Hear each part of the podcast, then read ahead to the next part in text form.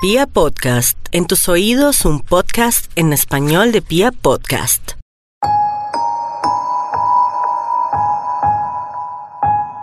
Hola amigos de Literata, soy Angie Reyes y hoy tengo algo muy escabroso que nos va a dar mucho miedo, pero también mucho placer, pero no, no el placer en el que ustedes están pensando, el placer del texto. No se despeguen.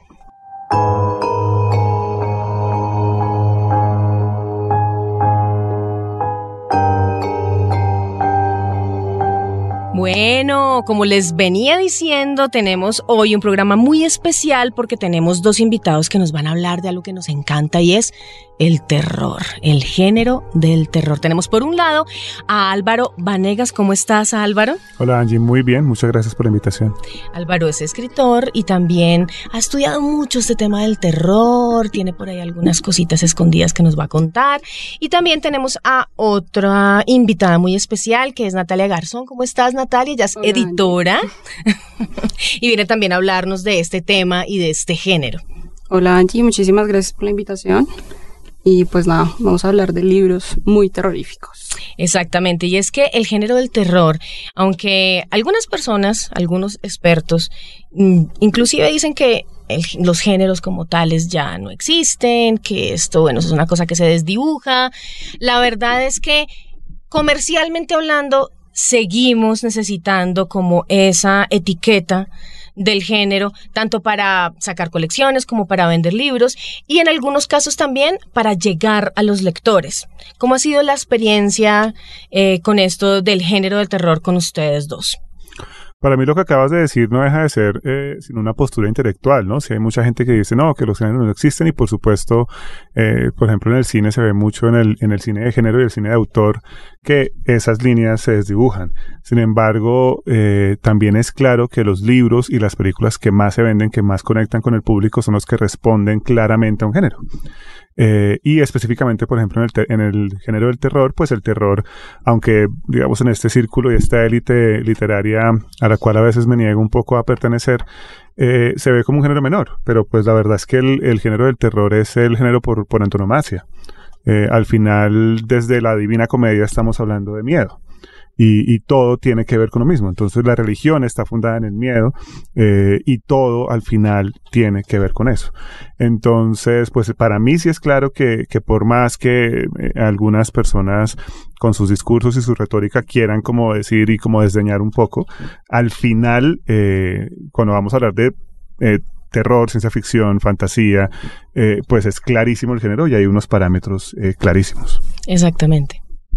Eh, bueno, pues en mi caso sí creo que eh, la academia ha permeado un poco eh, esa división de géneros, pero lo que dice Álvaro, a la hora de hablar de libros, a la hora de hablarle al público, a la hora de acercarnos a ellos, es necesario hablar de unos géneros, es necesario encasillar los libros en unos parámetros para que puedan ser entendidos de ciertas maneras. Claro, y es que la gente cuando se acerca a un libro y ve que está que está claramente mm, metido, por decirlo así, dentro de una, dentro de un género, sabe a qué va. Claramente, esa es precisamente la idea. Eh, cuando tú, tú le estás metiendo plata a un libro y le vas a invertir tiempo, lo mínimo, creo yo, que como, como escritor o como editores, como editoriales, es que la persona tenga clarísimo a qué se va a enfrentar. Y el público aquí en Colombia es un público muy receptivo con el terror. ¿Por qué será eso? Yo, yo lo he notado también con la literatura, pero con la televisión y sobre todo con el cine. Es muy evidente cuando, por ejemplo, uno ve que hay películas que de pronto pasan sin pena ni gloria por el mundo, pero acá tienen eh, muy buena acogida y hay un público muy fiel. ¿Por qué será que los colombianos tenemos como, como esa cercanía o esa necesidad de asustarnos? ¿Qué, qué tendrá que ver eso con nosotros? Eh, eh, hay algo muy interesante que fue lo primero con lo que abriste este programa. Entonces eh, decías, vamos a hablar de, de, placer, pero no del que están pensando. Al final resulta que es el mismo. Entonces, digamos, hablando más allá de los colombianos, ¿por qué nos gusta asustarnos? ¿no? Entonces es una gran pregunta. ¿Por qué pago yo por ir a ver un payaso asesino? Eso no tiene sentido. En, en términos pragmáticos no lo tendría. Eh, pero hay dos razones específicas eh, que obedecen. Lo primero es porque necesitamos experimentarnos en ese escenario. Eh, y como no vamos a ser tan pendejos de pararnos en la 19 con Caracas a bolear un montón de billetes de 100 mil para, para ver cómo siento miedo, porque sería muy tonto, lo que hago es ir a ver una película que me asuste, voy y veo, no sé, El Conjuro, o voy y veo It, o lo que sea, o leo un libro, busco un libro de King, o buscan un, un libro de los míos, lo que quieran, y, y sencillamente entonces como que eh, me asusto, pero el cerebro al mismo tiempo entiende es, todo esto bajo control. Y por otro lado, la sensación que tú tienes después de tener un gran susto, eh, después de las eh, de todas las oxitocinas y todo lo que te alegra el cerebro, es la misma que tú tienes después de tener un orgasmo. Esa sensación de bienestar es la misma.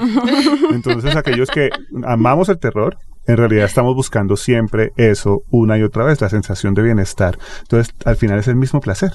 Sentirse vivo. Exactamente. Sentirse vivo y que no me morí. Y bienestar, sí, no te moriste en ese orgasmo, ¿no? La pequeña muerte, como llaman los franceses. Exactamente, qué interesante. La verdad es que a mí me gusta mucho el terror eh, y obviamente que hay algunos que son muy cercanos a nuestra época, tenemos algunos que son más clásicos. Y es que cuando uno se acerca a esta literatura, vamos a, a poner una entrecomillado ahí, con el que también algunos no están de acuerdo, pero digamos que la literatura gótica, ¿cierto? Que son aquellos clásicos del terror que uno, mejor dicho, eh, tal vez los nuevos lectores dicen, ¿qué es eso? ¿Cómo así? Claro, todo el terror que ahora tenemos acá, en muchos sentidos está basado en algunos clásicos. Entonces yo estaba, yo, me puse a pensar, si nosotros pudiéramos escoger cinco, o sea, que escojamos, hay muchos, muchos, muchos, pero escojamos cinco, o sea, hablemos como de cinco autores que uno diga, estos son los que, si queremos asustarnos este 31 de octubre, debemos leer. Bueno, pues sin duda tiene que estar H.P. Lovecraft, que es el padre del terror cósmico. Tú hablas de terror eh, gótico, digamos todos esos clásicos, pero en esa época ya se empezaba a subdividir el terror. Y en el caso de Lovecraft es el, pues, el padre del terror cósmico.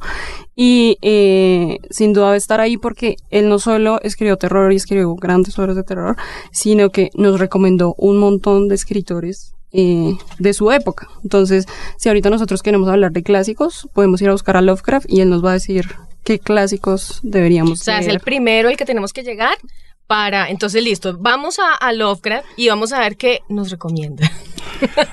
Eh, bueno, eso siempre es debatible. Yo, yo no iría de primero a Lovecraft, pero claramente es muy importante. Si yo me fuera, pues por supuesto el que conoce todo el mundo que es Edgar Allan Poe, pero si a mí me lo dicen a título personal, para mí hay dos que uno tiene que leer en la vida. Si no le gusta el terror, hay que leerlos en la vida, que son Ambrose Bierce y Guillermo Passant.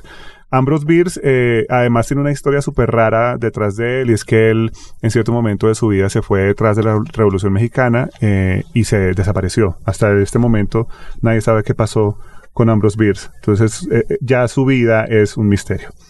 Y él, además de, de, de, ser muy adelantado a su época, era muy, pero muy irreverente y eh, utilizaba mucho el humor negro en sus libros. Eh, hay que leer, eh, por ejemplo, Aceite de Perro. Entonces, Aceite de Perro habla sobre una familia que hace abortos eh, y con esos abortos, entonces hacen un aceite que es curativo. Es una cosa loquísima. Y si tomamos en cuenta la época, es muy, pero muy reverente, ¿no? Es, el, el man realmente era transgresor. El otro es Guillermo Passant, que además de que era misógino y de todo, vamos a, vamos a olvidarnos de, de lo que era él como bueno, persona. Bueno, vamos a pensar, y vamos a pensar que de todos modos todo tiene su contexto, claro, ¿no? Contexto. Visto 200 eh, años después es una sí, sí, cosa... Es, es, distinto. es distinto. Eh, aunque bueno, esto más se pasaba un poquito, pero el punto es que... es cierto. Eh, como para contarles un poco la clase de persona que era él, él, él, tenía sífilis y era como orgulloso. Como todos en su época. De tenerla. Entonces se la pasaba hablando, como endiosando esto, y bueno, era un man bastante extraño pero sus cuentos son de verdad una maravilla. Eh, este fue los, mis primeros acercamientos. Después, yo, empecé con King, pero después cuando empecé como a explorar más el terror, eh, cuando me encontré con Guillermo Pasan, de verdad es una maravilla y, este cuento de Lorla es de verdad magistral, es, otro nivel. Entonces, para mí hay que llegar a estos dos escritores. Antes, para mí, antes de llegar a Lovecraft y llegar a Poe, que por supuesto pues son los más conocidos y Lovecraft además eh, lo que dice Nata, eh, el padre del terror cósmico y ha influenciado a, hacia adelante a un montón, a Peter Straub, a James Herbert, a King por supuesto, eh, pero hay que llegar primero a Lovecraft, a Ambrose Bierce y a Maupassant. Bien, y hablando esto de las vidas de estos escritores, uno se sorprende de ver cómo la realidad imita la fantasía. Eh, tienen unas vidas muy interesantes. Sí, la de Poe es buenísima. No, sé si conoces, Nata, lo de, lo de él. Eh, además que hay una, ya después de su muerte, eh, trasciende. entonces hubo una persona que iba y le llevaba cada año una rosa y un trago, creo que de coñac. Eh, la gente no entendía por qué, nunca se supo, eh, hasta que hubo una romería allá y el man llegó y vio a ese montón de gente y salió corriendo, eh, pero duró muchos años haciendo eso cada año en la tumba de, Poe. el man además era un alcohólico empedernido, entonces no se podía tomar un solo trago, como que tuvo un cuento con su prima, unas historias... Sí, al final murió borracho en una calle solo como todos los de su época. Esa es la manera de morir. Igual no es una mala manera de morir, borracho. está bien, y después de haber escrito pues lo que escribió, ya yo creo que, me dice, bueno, qué carajo, murámonos, murámonos, ya que, ya hicimos. Bueno, tenemos a Poe, tenemos a Bierce, tenemos a, a Maupassant, a Lovecraft. Eh, hay otro por ahí que pronto tú dices, este tiene... Sin duda, eh, pues tenemos a Horacio Quiroga, que es el único, pues, el único latinoamericano que podemos decir que es un clásico, clásico. Eh, él escribió muchos cuentos, también es muy conocido por sus cuentos, como La gallina de Goya, que es un cuento magnífico, también son muy eh, viscerales, me atrevería a decir un poco, eh, y sin duda hay que tener un latinoamericano. Si queremos hablar de terror latín desde aquí, desde Latinoamericana, desde, desde Latinoamérica tenemos que hablar de Horacio Quiroga, sin duda alguna. Bueno, Ahora pongámonos en la tarea. Vamos a poner a jugar. Tenemos estos cinco. Organicémoslos. Nosotros ah, peleamos acá y decimos, yo, yo, la verdad, no sé. No sé. Para mí el más es Ambrose Bierce. Para mí el más. más, más. Entonces aquí va votando Búsquense aceite de perro y el diccionario del diablo. Es una cosa maravillosa. Listo. me parece que Bierce es impresionante, pero Lovecraft sin duda es el primero para mí porque los influenció a todos, los leyó a todos, los recomendó a todos. Digamos que eh, en esta época venimos a conocer a esos otros cuatro porque Lovecraft en algún momento habló de ellos. Entonces, para mí Lovecraft yo debería desempatar, ¿no? Pero no, sí, yo debería desempatar. o sea, debería irme por uno o por otro. O por otro que esté en No, pero quedamos en las mismas. Quedamos en las mismas, ¿no? Hmm. No, no, no, no. No, no, no, complicado, complicado. Yo, la verdad, los voy a poner a nuestros oyentes a que voten. Les vamos a dejar en nuestras redes sociales eh, una encuesta para que voten y para que nos digan también si de pronto en esta lista que hicimos no está eh, pues su autor favorito de terror, clásico, por supuesto, tenemos que aclarar clásico. Sí, que no sea el Exacto. O sí, pónganme. no, sí, sí lo pueden poner, por supuesto, por supuesto que lo pueden poner. Pues eh, vamos a ver quién gana. Pero mientras tanto, yo quiero que hablemos bueno, de algunos otros, ¿no? Tenemos ahí otros que de pronto no están en esta lista, pero que han tenido una gran influencia y que también son clásicos. Bueno, pues tenemos eh, un montón. tenemos a Nathaniel Hatworth, que es el escritor de la letra escarlata. Eh, él escribió La Casa de los Siete Tejados, que es una historia de una casa embrujada de un fantasma que viene a reclamar su herencia. Es una historia magnífica eh, y pues viene ya con toda su fama desde la letra escarlata claramente. tenemos... Carmila. Tenemos, tenemos a Carmila, que es la primera mujer vampiro de la historia de la literatura. Eh, es muy controversial porque ella no solo es la primera mujer vampiro, sino que además es una historia un poco lésbica. Entonces es una historia muy interesante, eh, pero muy controversial. Eh, también tenemos, no sé, algunos no lo saben, pero León Tolstoy escribió un cuento de terror. algunos no lo saben.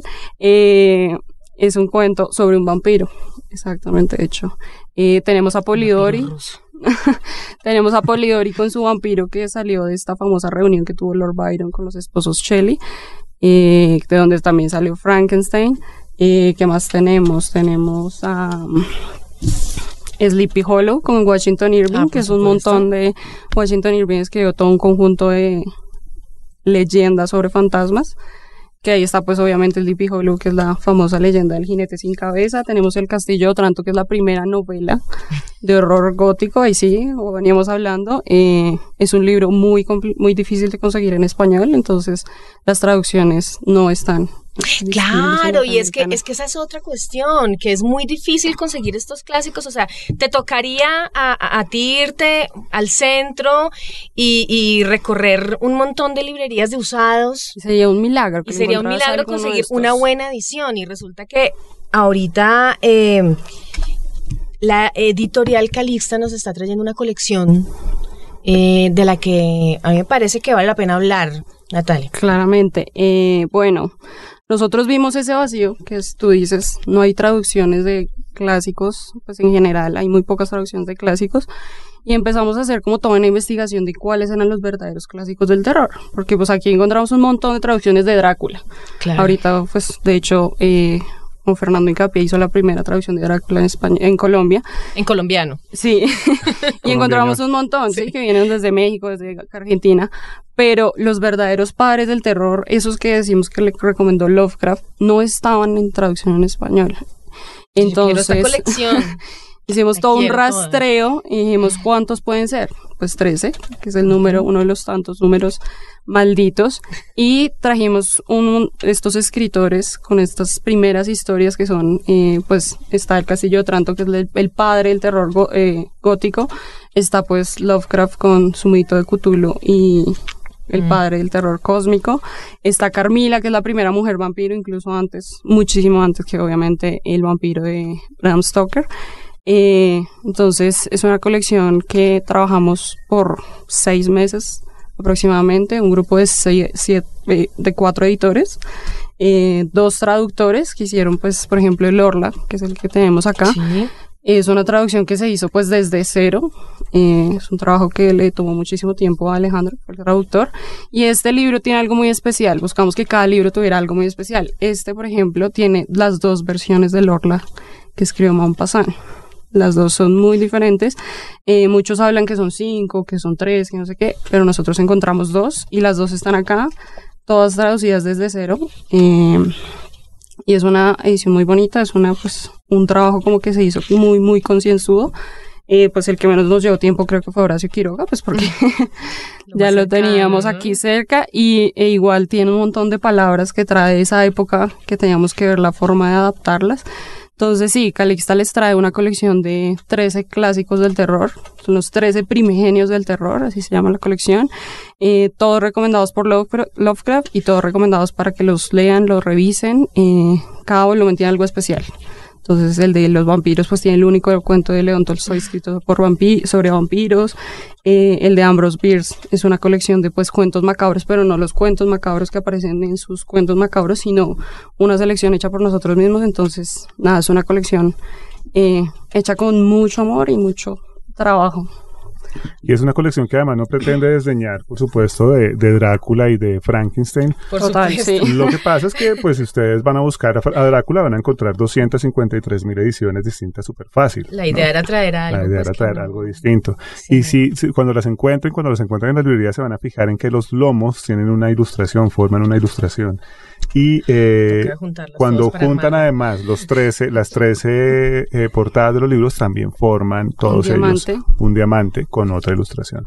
Entonces es súper interesante y si compran toda la colección les va a salir más barato que si lo compran uno por uno. Entonces ahí ¿Cómo hacemos? ¿Cómo hacemos para comprarlos? Díganos las redes sociales, teléfono, bueno, pues estamos en dirección. estamos en calixtaeditores.com, tenemos pues nuestra tienda virtual, les llega, mejor dicho, a los dos días a su casa la colección. Además que ya la tenemos con toda la caja y todo para que la pongan en su biblioteca y la exhiban y, mejor dicho, el puedan chicanear con todos sus invitados.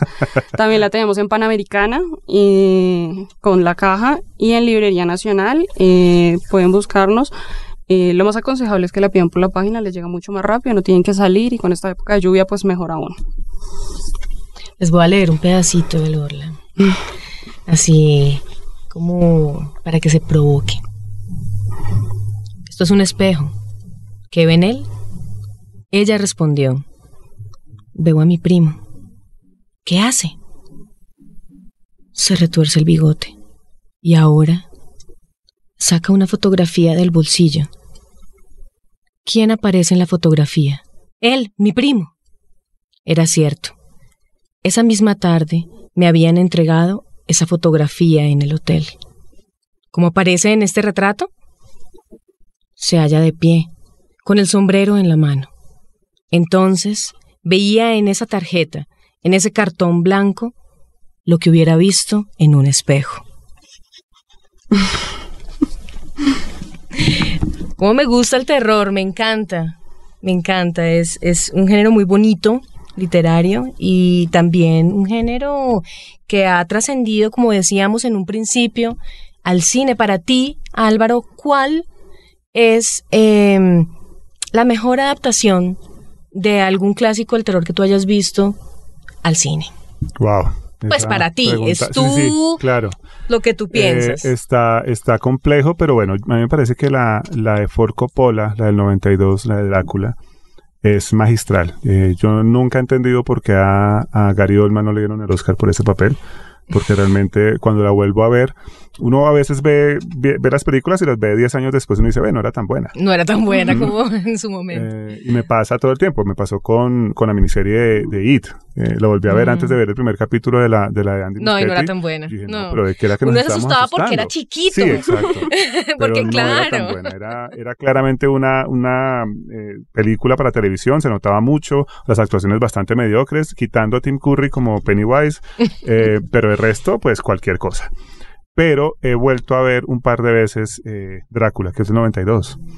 Y, y de verdad es una película sublime. Es, es otra cosa, es increíble. Me parece que esa adaptación de Drácula eh, merecía todos los premios y ver, sí, eh, merecía, merecía, ser vista por mucha gente, que lo fue igual, pero tenía que ser vista por más gente. Eh, y a Gary Oldman le negaron un montón de veces el Oscar y eh, por eso se la tenía que ganar, hasta que por fin se la ganó hace poco por, por hacer de Churchill. Por otro, sí. Eh, pero eso, lo que hacen, eh, lo que hace ese, ese, señor como Drácula en esa película de verdad es otro nivel, es, es al nivel de ahora de, del bromas, ¿no? De, de Joker. Eh, es, es, un nivel muy alto de actuación. Sí, es que estos premios generalmente de la academia se cierran un poco a este tipo de, de películas de género, uh -huh. eh, porque tienen ese prejuicio, pues, que a veces es como a veces lo que hace es dañar también la experiencia, ¿no? De algunas personas con las, con, con el arte, porque eh, aunque estos clásicos sean ahora entretenimiento y, a, y, y, digamos hayan pasado a ser parte de la cultura popular, la verdad es que son obras de arte magníficas. Absolutamente. Totalmente. Uh -huh. Y hay que leerlas, muchachos, por favor, ustedes, los fanáticos del terror, tienen que ir a los clásicos para que vean cuál es la semilla, eh, en lo que se basa, de donde surge todas las historias que tanto les asusta cuando van a cine, cuando van a televisión o cuando leen los, pues, los libros que están saliendo actualmente. Hablando de eso, Álvaro, ¿cuándo vienes acá a hacer un podcast en literata sobre uno de tus libros? No, cuando quieras. Hay ocho opciones de libros, entonces. ¿Y tienes dirás... algún otro proyecto así como cerquita sí, para lanzamiento? Eh, hay un, bueno, hay un lanzamiento de una colección de la cual no puedo hablar en este momento porque la editorial me, me regañaría. eh, pero el próximo año, esa, esa que te digo sale dentro de muy poco, pero no voy a hablar más. Pero es, eh, es, es, tuya, o sea, es tú la, mía, okay. Es una colección de nueve libros y tres de esos son míos. Eh, los ah, otros okay. no, son, no son todos de terror, pero la parte de terror es mía. Eh, y ya dije demasiado, me van a regañar. me van a, no, ya no me van a dar regalías este semestre, sí, en fin. Eh, y el próximo año, eso sí lo puedo decir, eh, sale la tercera parte de la trilogía de Mujeres Poderosas, que inició con Virginia, después vino Violeta, eso fue cada año, y el próximo año sale Verónica. Ah, bueno, listo. Entonces aquí te esperamos. Te vamos a tener muy en cuenta próximamente para mirar a ver cómo nos encontramos y charlamos muy a fondo de tu literatura, porque eso también claro que, sí, que así sea. es un compromiso aquí entre nosotros. Bueno, amigos de Literata, eh, antes de irnos, queremos que todos nos recuerden sus redes sociales. Yo soy Andy Reyes Melo, me encuentran como arroba Angie Reyes Melo, tanto en Twitter como en Instagram. Ese Angie se escribe A-N-G-I-E y ahí les estoy recomendando libros, les estoy recomendando lecturas interesantes y obviamente les voy contando qué está pasando con Literata. Eh, bueno, mi nombre es Natalia Garzón y me encuentran como Natalia Garzón Camacho en Instagram. Ahí estoy, estamos hablando siempre de los proyectos que vienen con Calixta, de lo que estamos trabajando poco a poco. Ay, las redes de Calixta. Y por supuesto las redes de Calixta, Calixta Editores en Twitter, Facebook, Instagram. Eh, estamos muy activos, todos los días publicamos cosas, siempre tenemos sorpresas, promociones, entonces para que nos sigan, súper bienvenidos. Es verdad, yo, yo siempre le doy clic. Y mi nombre Ah, es Álvaro tú. Vanegas. ah, Soy eres tú. yo. Mi nombre es Álvaro Vanegas. En Instagram y Twitter me encuentran como arroba Álvaro Escribe. eh, y yo hablo muchísimo de cine y literatura. De hecho, todos los días eh, hago un recomendado. eh, y nada, ahí me encuentran súper fácil. memes. Y también pongo cosas divertidas porque pues la gente también se quiere divertir. eh, pero sobre todo hablo de, de cine y literatura en, en mi Instagram sobre todo. Bueno, muchas gracias. Entonces estamos en contacto y nos encontramos en otra mm, situación literaria, de pronto de miedo, de pronto no sabemos qué, en una próxima edición de Literata, el podcast de los escritores de Pia Podcast.